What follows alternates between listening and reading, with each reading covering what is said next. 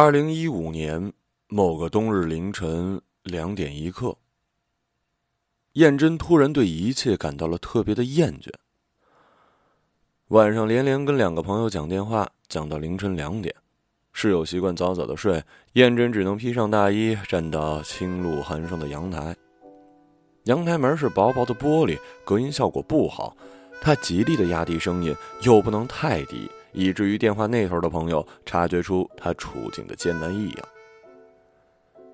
燕真总是这样，想满足每一个开口的请求，女性朋友的、男性朋友的，又不想让对方看出他为了完成这次请求付出过的代价，只想轻描淡写的为他们排忧解难，希冀他日自己止不住流泪时能受到如此平等的安慰。可惜，往往都是燕真昨天东奔西跑，竭尽全力，今日对方就一股脑把他排除在了他们的小圈子之外，好像钱爷不曾与他掏心掏肺过。燕真自己塑造无所不能的英雄形象，然而却掏空了自己的身体，最后还是过着自己安慰自己的日子。朋友。把从二零一零年他和女朋友刚刚认识开始，事无巨细的，从他的头发是玫瑰花香，到他们什么时候第一次牵手亲吻，到他 QQ 留言板有多少条暧昧不明的留言，到他朋友圈有多少次设置对他不可见，再到他提出分手，他多少次无力的纠缠。当燕真听到爱侣沦为怨人的时候，天空开始下起了黑雨。不是如丝如缕，而是哗哗啦啦、千军万马般沉重有分量的刺杀。阳台上墨绿色的小芦荟瑟瑟发抖，他披着大的呢子外套，下身着的仍是初秋款的单睡裤，拿着手机的手已经冷得没有知觉了。可是噼里啪啦的雨水还是要飞溅到他的眼镜上。朋友刚开始的语气呢是惆怅，有些遗憾。讲到后头，突然就激动起来。他直言女人的不讲理、没头脑、贪欲重。他用的是老家方言，声调奇高，嗓音尖锐，刺得燕真的耳朵生疼。对方只顾发泄心中的郁闷，却忘记燕真也是一女人。他一句话就抹杀了世界的一半。燕真自认为很少有言语能伤害到他，哪些是玩笑，哪些不是，他还是分得出来的。同住的室友说话直接不掩饰，玩笑天马行空。从燕真的脸像方形的饭盒，到她的肚腩像怀孕五六个月，再到她整个人打扮像刘姥姥进大观园，这些对于燕真来说是隔靴搔痒，无关痛痒，因为这些是事实。她从不反驳事实，尽管听完这些话，她还是会顾影自怜地照很久的镜子。燕真淡淡的难过，不是来自于对方言语的刺激，而是自己无力改变缺陷，感到的无奈。可是朋友这一句，却触到了他。女人在这个世界上，凭借着美丽的躯壳能顺畅三十年，在此基础之上，凭借撒娇又能走好二十年。有这两者的保驾护航，女人能随心所欲扮演好需要呵护的弱者形象。燕真庆幸，这些她都没有，才容得她在这一世上做一个完完整整的女人。燕真是家中的长女，从很早的时候开始就把自己与男子置于同等的地位，所以读书时换教室、搬课桌、搬书本，她也谢绝了男生的帮忙之意，自己咬着牙从一楼挪到六楼。大学谈恋爱，同男友吃饭、游戏，大多 AA。有来有往，从不占对方的便宜。燕真认为，两个人无亲无故而选择相互依存，这是难能可贵的。但是，同时经济和感情都应该保持独立，这样聚与散都能来去如风，不至于陷得太深，受到伤害。他跟女伴提起这些时，女伴折了眉头。女伴说：“木强则折，你为什么要拒绝别人的好意呢？”比如说我吧，男同学帮我搬桌椅，放学之后我就请他喝奶茶；男朋友请吃饭，我就多送一些贴心的礼物。有些人向你示好，并非是为了得到什么，兴许只是图个心中的愿意。人与人之间，很多时候是不能算得那么清楚的，有些是算不清楚，有些是容易伤感情。燕真不敢苟同，可是她男朋友跟她分手的时候说的话，和女伴一模一样。人们缺少什么，在那方面就会显得特别的执着。燕真生活在一个重男轻女思想很严重的氛围里，敏感执拗如她，察觉自己始终缺少女性的自尊，所以听不得一星半点对女性的不尊重。但是她没有开口反驳朋友，她知道朋友此刻应该是忍着痛撕开伤口给她看，在朋友心中，她是他的好朋友。他的这句话是无意的，并不是针对燕真的。这个朋友是十点钟以前跟燕真通过话的朋友的朋友。燕真是认识了那个朋友之后，才和这个朋友相熟。那个朋友是女性。从七点半到十点半的时间里，诉说的也是跌跌撞撞的感情故事，无非是男朋友不秒回她的微信，男朋友忘记他们俩的周年纪念日，男朋友不和她坦诚手机内容。说到动情处，声音开始啜泣。忍不住又心软的回忆当初好的时候。燕真不知道什么时候开始，人类除了感情问题之外就没有其他的困扰。微博上通篇都是心灵鸡汤、爱情道理，热门都是“我与世界只差一个你”，你有没有见过他？他还记不记得我？朋友圈三天两头的分手快乐，某某某，我还想喝你最烈的酒，操最野的狗。逢年过节，亲友相聚，谈论的大多也是谁谁谁找了一富二代，某某某还没走出失恋阴影，他他他还没有对象。好像这个世界上每个人都是衣食无忧、前程似锦，只是情感跌宕起伏。迷茫的年轻朋友也就算了，三四十的长辈们也是如此，就是匪夷所思了。而现在的感情载体是 QQ、微信、微博、手机、电脑。会因为少了一个点赞就说对方不爱自己，会因为对方关注的人有几个异性就怀疑对方出轨。快捷便利的社交工具反而让男女之间瞬息万变的感情成了廉价不堪的五分钟快餐。难道工作没有压力了吗？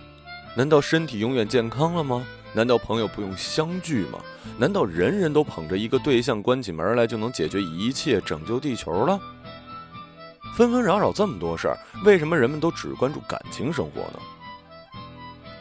对不起，燕真恋爱经验不丰富，她是蓝猫淘气三千问，她只是不明白为什么独独爱情可以让那么多精明聪慧的人蒙了眼、盲了心呢？他怀念从前尺素传书、中长细诉的年代。尽管如此，燕真还是按耐住了心中的疑虑，耐着性子安慰着他。朋友骂男朋友的时候，他也附了几句谴责。朋友回忆好时光时，他趁机提醒那男生有多好。女生大吐苦水的时候，不要试图跟他讲道理，只要顺着他的话就行了。何况古语有云：“宁拆十座庙，不毁一桩婚。”燕真自己得不到，但他希望他们能和和美美。可是燕真最想不明白的事儿就是，明明他才是单身狗，爱女朋友呢，却总爱找他来诉说开解。凌晨一点半，十点以后打来的朋友终于讲完了他的故事，燕真细细的捋了捋来龙去脉，切入他们感情的各个分水岭，不深不浅，开导几句。他们之间的事情，燕真再怎么了如指掌，也只是旁人，局外人只可安抚情绪，却万万不可引导事情的走向。朋友长长舒了一口气，这件事情总算是翻篇了。此刻，燕真眼睛困乏，身体疲劳。他想起案头的台灯还开着，各种真题啊、试卷啊、笔记啊，乱七八糟摊着呢。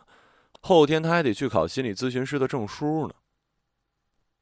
一时无言，燕真的脑海里组织着告别的语言：“啊，你别想太多了，早点睡啊。”呀。这么晚了，你也很累了吧？早点睡吧啊！可是话堵在喉头，却怎么都吐不出来。有一种人天生不具备先挂电话的本领。可是我又喜欢上一个人。朋友沮丧的声音传了过来。燕真知道这回事儿，朋友在微信朋友圈写了许多次了。朋友是语文高手，玩弄文字的手段一流。寥寥数语就能让所有人都知道他怦然心动，却又不点破是谁，惹得燕真都有一瞬间以为那个人就是自己呢。燕真和这朋友正式交好，还是在大一的暑假，两个人居然惊奇的在一家家教中心碰了面。在此之前不过是点头之交。燕真和朋友负责同一个班级，工作方面是燕真教数学，朋友教语文，午饭后一起哄所有的男生睡午觉。这班级包含了三年级和四年级，所以上课的时候就变成一半学生朝东听燕真讲数学题，一半同学朝西听朋友说故事。燕真和朋友面对面，偶尔对视，两人就相互笑笑。午时哄完小朋友入睡，燕真和朋友就在地上铺个席子休息。房间小，小朋友又横七竖八躺着，燕真和朋友就隔着很少的距离背对背躺着。燕真睡不着。可是躺着也不敢动。第一次有男生靠自己这么近，满屋子错落的呼吸声，燕真还是能感觉自己的朋友的起伏。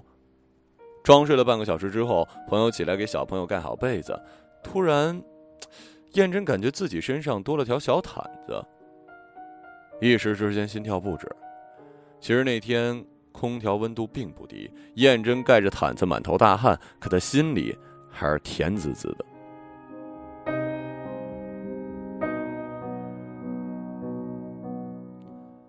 这件事情，燕真跟一个极好的女伴说过，又千叮咛万嘱咐女伴千万别告诉别人。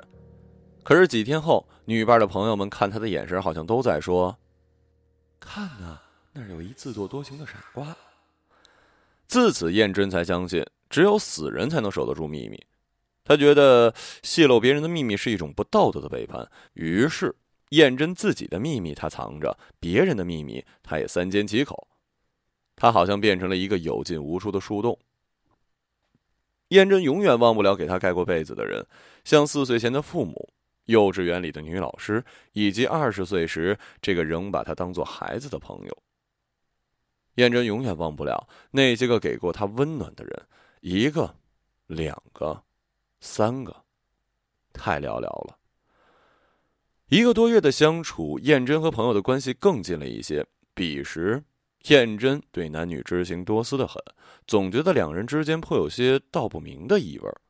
暑假班结束之后，他们还是保持着一定频率的联系，看过几场电影，吃过几顿饭，始终 AA，始终守礼。大概燕真天生迟钝，或者是朋友天然实诚，然后就没有然后了。直到朋友找了女朋友，现在联系又回来了，燕真也长大了。他终于明白了，男女之间还真是有纯感情的。简单明白，在友谊方向无限探索，在恋人方向永远止步。这种缔结关系，依靠彼此保守秘密来巩固持久，何尝不是人所欲求的另一种美好呢？喜欢人家就去追啊，嗯，不过得成熟一点，别搞小青年那花里胡哨的一套。路遥知马力，日久见人心，你得让人家感受到你的诚意啊个我知道，所以明天早上五点半，我打算去火车站接他。好晚了，先这样，睡觉吧。朋友终于先开口了：“做得好，加油，晚安喽。”燕真尽量用精神饱满的口吻说：“嗯，晚安。”晚安。凌晨的两点钟，燕真独自站在黑漆漆的阳台。天上下猫下狗，哗啦哗啦，暴露在空气中的手和脚踝已经被冻得没有感觉了。远处一整栋的居民楼，只有一盏灯还孤零零的亮着。在这个无人知晓的时刻，呼应着黑暗中的他。你这么会安慰别人，一定也度过了很多这样安慰自己的日子吧？燕真想起这样一句话，心上和鼻腔里好像同时被人撒上了一百颗青柠檬的汁。燕真仿佛是游乐场散场后最后走的那个人，他和很多朋友一起玩耍、说笑、吃冰淇淋。可是兴尽归时，可是兴尽而归时，所有人都忘记了和他手挽手。天黑下来，灯熄下去。最后，他一个人站在这空荡荡的巨大废墟里。燕真轻手轻脚的推开拉门，可轰隆隆的声音在寂静的深夜，就像开过一辆老式火车。床上的室友猛地翻了一身，发出“啧”的一声。于是他什么都没收拾，关了台灯，上床睡觉。闭上眼睛，很多人像电影镜头一样的闪过，他们的嘴巴像金鱼一样开开合合。燕真却什么都听不见了，他只看见自己变成了一棵巨大金黄的银杏树上的一个深邃的大树洞。每一个经过他的人都会先左顾右盼确认隐私，然后神神秘秘的探过头。我跟你说啊，你不要告诉别人哦。他想拒绝。可是每个人的表情都是神圣的、虔诚的，男的、女的、老的、少的，别人的、自己的，哀怨的、缠绵的、高昂的、无辜的，叽叽喳喳、密密麻麻，暗流涌动，一气儿的在燕真的肚子里搅着胀开，最后只听“砰”的一声，燕真就爆炸了，带着所有人难以言说的秘密，燕真爆炸了。燕真还没有说过他自己的秘密。